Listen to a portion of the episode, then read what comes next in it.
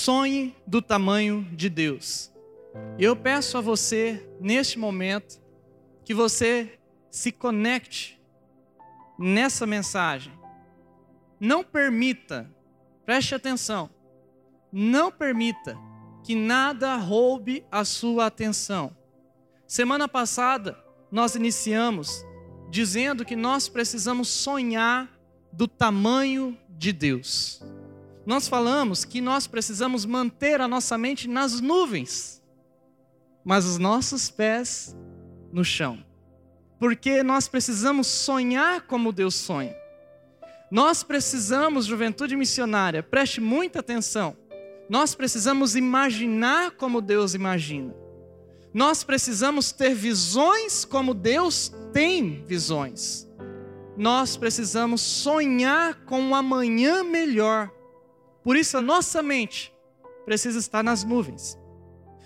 Todavia, os nossos pés devem estar no chão. Porque nós precisamos praticar. O livro de Tiago já nos ensina que a fé sem obras é morta.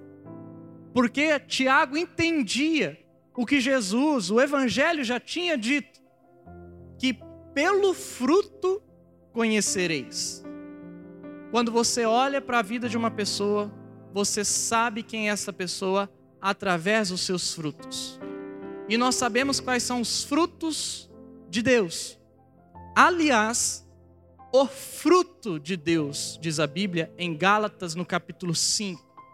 O fruto de Deus, ele tem vários aspectos: o amor, a paz, a paciência, o domínio próprio. E vocês conhecem o fruto do Espírito.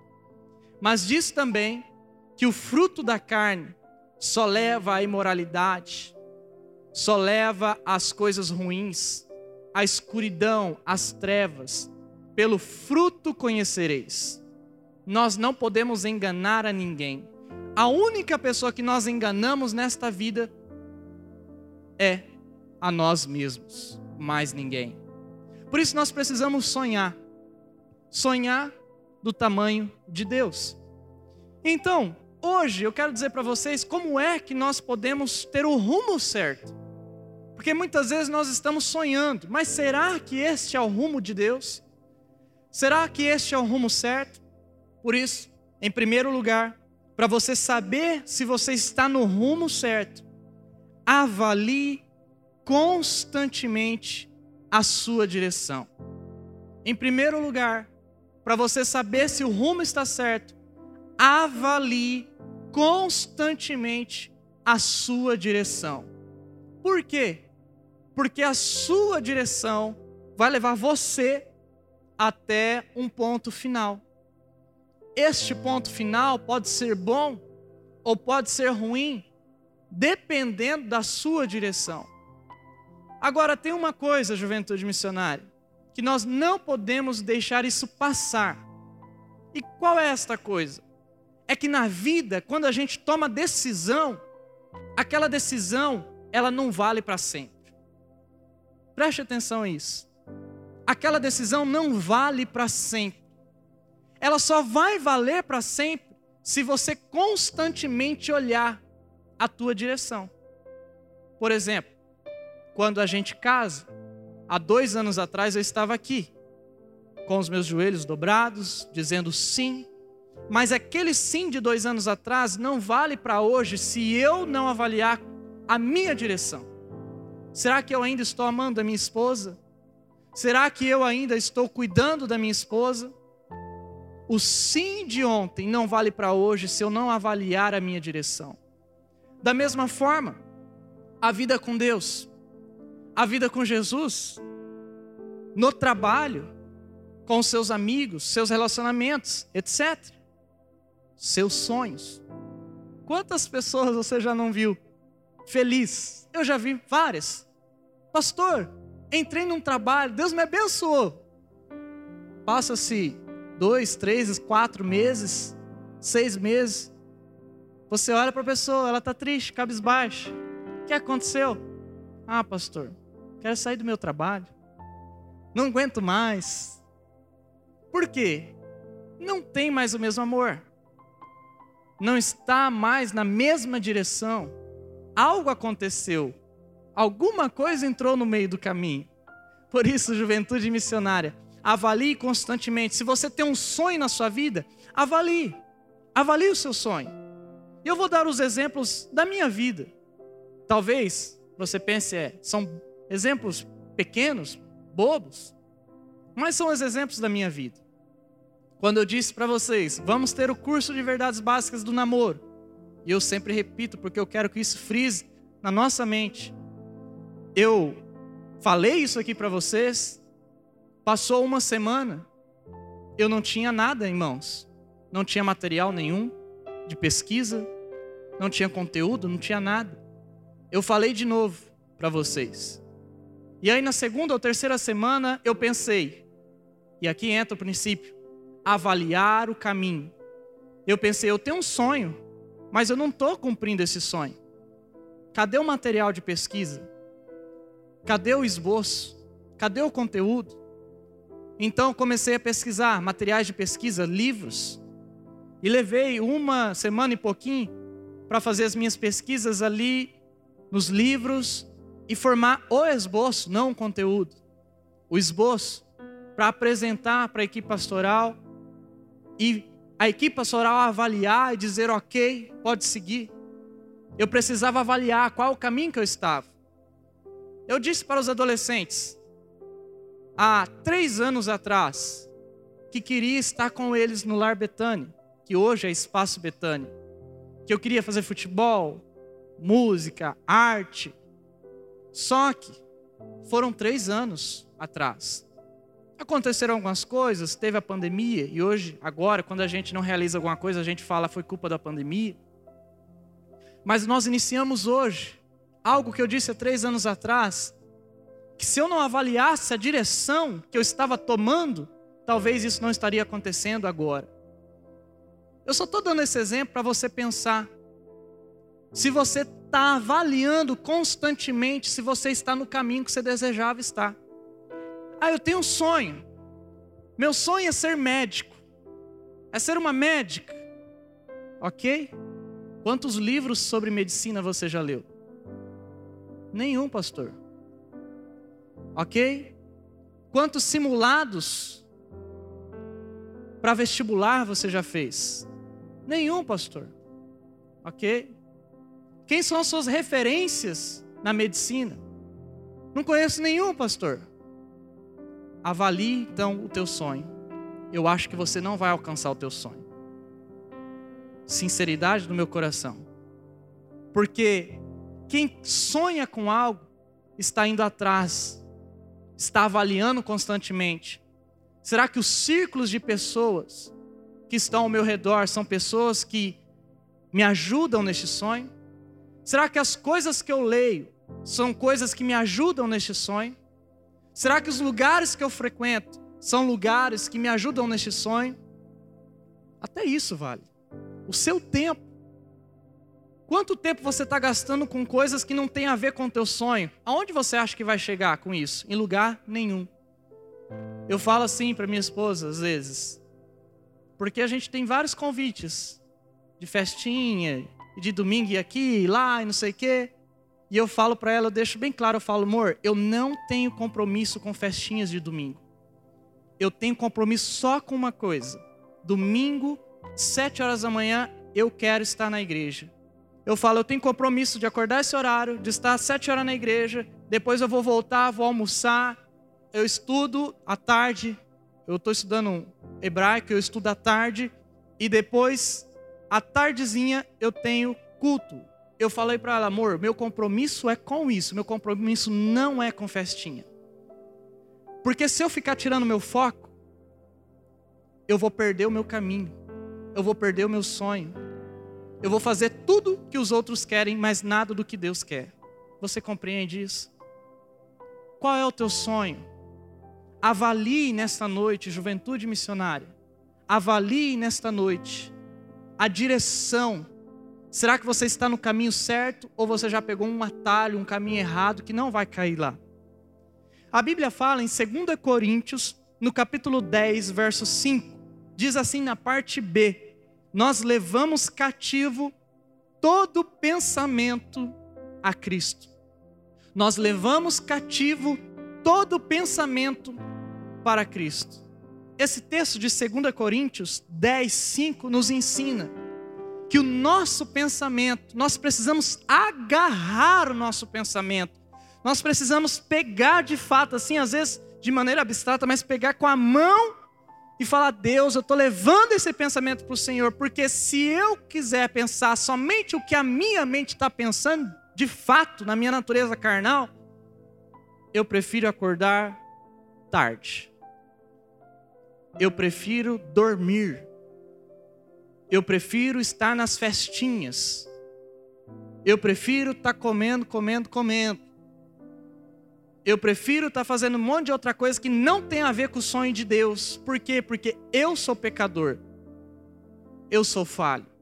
Minha natureza é tendenciosa. Você percebe isso? Se você não pegar o teu pensamento e falar, não, eu vou arrastar meu pensamento para o sonho de Deus, você não vai conseguir. De maneira alguma você vai conseguir. E aí está, pessoal, aqui está o motivo, o porquê de que muitas vezes nós nos frustramos nesta vida.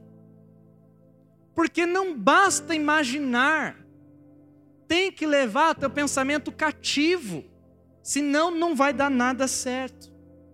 Por isso, avalie aqui nessa noite o seguinte: eu preciso te perguntar, seus sonhos ainda continuam sendo os sonhos de Deus? Pense sobre isso. Seus sonhos ainda continuam sendo os sonhos de Deus? Uma segunda pergunta que eu quero deixar aqui para vocês pensarem. Para nós pensarmos. O seu sonho ainda obedece a Deus? Não, pastor. O meu sonho já não tem mais nada a ver com Deus.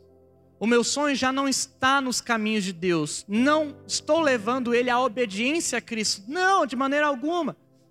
Pense sobre isso. Porque os sonhos de Deus vão ser alcançados quando você levar cativa a tua mente. E aqui eu quero deixar um segredo para nós. Um segredo para que você sempre ande no caminho certo. O segredo é: tenha propósitos. Viva uma vida com propósitos.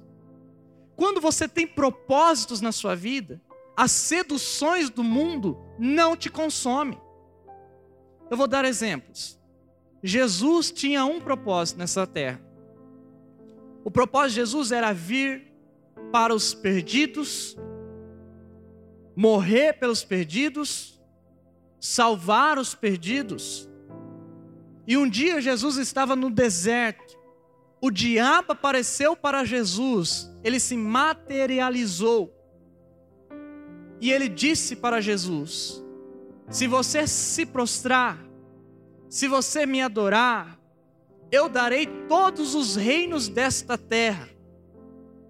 Se Jesus não tivesse propósito, Jesus cederia. Quem é que não cederia a todas as riquezas deste mundo? Mas Jesus tinha um propósito, e ele disse: Saia daqui, Satanás porque está escrito: adorarás somente ao Senhor teu Deus. Porque Jesus tinha propósito. O propósito livra você dos maus caminhos. Por exemplo, nós temos aqui como juventude missionária, nós temos propósitos. Eu não sei se você sabe, mas nós temos propósitos. O primeiro propósito da nossa juventude é atrair jovens a Cristo. É o nosso propósito inegociável. É por isso então que eu posso dizer: traga outros jovens, convide uma pessoa. Vamos fazer em novembro o culto do amigo. São exemplos que eu estou dando. Por que eu faço isso? Porque é legal o culto do amigo? Porque é legal dizer para trazer outras pessoas? Não, porque tem um propósito. O outro propósito: edificar o caráter de Cristo. Esse é o nosso terceiro propósito da igreja, da juventude. Então por que que nós vamos estudar a Bíblia? Por que que a gente vai lá para o grupo devocional toda manhã ler um versículo bíblico, um só. Por que, que a gente vai então estudar? Vamos esforçar para ter o maior número de jovens estudando a doutrina do namoro? Porque nós temos um propósito: de edificar o caráter de Cristo. Pastor, não faz não, ninguém quer. Mas se eu não fizer, eu não vou estar vivendo o propósito. Pastor, por que, que você não traz fulano de tal? Por que, que você não faz aquilo, aquilo outro? Às vezes as pessoas vêm com essas ideias, umas ideias às vezes mirabolantes. É porque muitas vezes essas ideias não têm nada a ver com os propósitos. E por não ter, o propósito me protege de eu não fazer besteira. O propósito me diz, não faz, porque isso não está dentro do teu propósito. Você vai para outro rumo, outro caminho. O propósito mantém você no caminho certo. Por isso, juventude missionária, avalie a sua vida.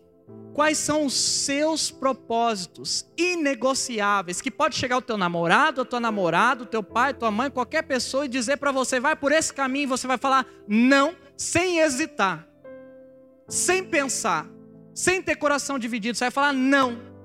Por que não? Porque não é meu propósito de vida. E ponto final. Uma pessoa de palavra e de coragem. O propósito é que vai te guiar.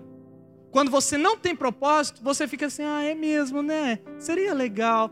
Ah, e aí vem outro: aham, sim, vamos. E aí você vai, como diz a Bíblia, palha que o vento leva de um lado para o outro e não chega a lugar algum. Então, juventude missionária, eu estou dizendo isso aqui com o meu coração. Avalie o teu caminho olhando para o teu propósito. Qual é o propósito da tua vida? O propósito vai te dar a direção certa. E por fim, avalie constantemente a sua fé. Você quer ver se você está no rumo certo? Avalie a sua fé. Por quê? A sua fé vai mostrar se você ainda está ligado com Deus. Muitas vezes, nós nos chegamos até Cristo com uma fé, uma fé forte, uma fé viva, uma fé fervorosa, mas passa-se o tempo e a fé não é aprovada pelo critério do tempo. E a fé se vai, a fé diminui. Eu preciso dizer aqui, juventude missionária, para você estar no rumo certo, avalie qual é a sua fé. A sua fé vai dizer muito.